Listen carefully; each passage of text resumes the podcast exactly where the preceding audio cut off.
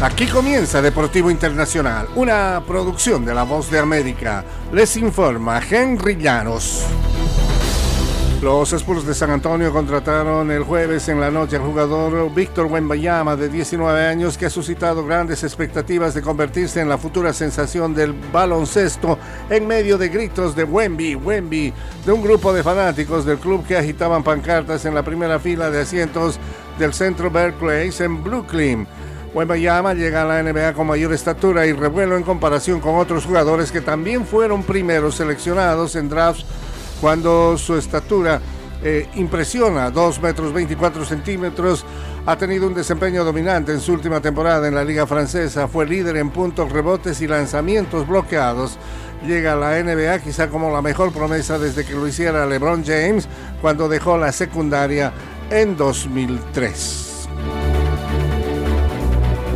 San Salvador que dio un paso al frente hace un par de años para organizar los Juegos Centroamericanos y del Caribe tras la declinación de Panamá en medio de la pandemia, trabajaba afanosamente estos últimos días para tener listos algunos de los recintos que albergarán las justas regionales cuya inauguración está prevista para hoy viernes en el estadio que lleva el nombre de la máxima gloria del fútbol nacional salvadoreño, el Mágico González.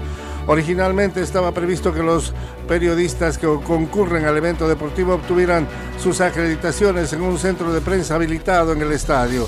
La sede del trámite se mudó a un hotel lujoso y céntrico esta semana y es que hasta la tarde no había muchos espacios para realizar actividades ordenadas en pasillos del estadio, los alrededores se desenvolvían en tránsito caótico de trabajadores, policías, militares, camiones y motoniveladoras. Comenzarán los Juegos Centroamericanos en El Salvador.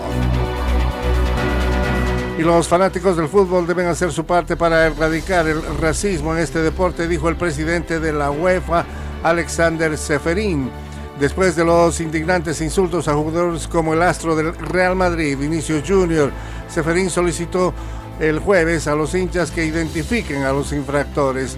Trabajemos juntos para poner orden en nuestra casa y vetar de nuestros estadios a quienes eh, no asistan por amor al fútbol, a diferencia de ustedes, sino por el odio a otros, afirmó el eh, directivo en un discurso ante el Congreso de Fanáticos Europeos del Fútbol en Manchester. Vinicius, quien es negro, ha sido agredido con expresiones racistas constantes de hinchas en los estadios españoles. Una efigie del internacional brasileño fue colgada en un puente en enero en Madrid.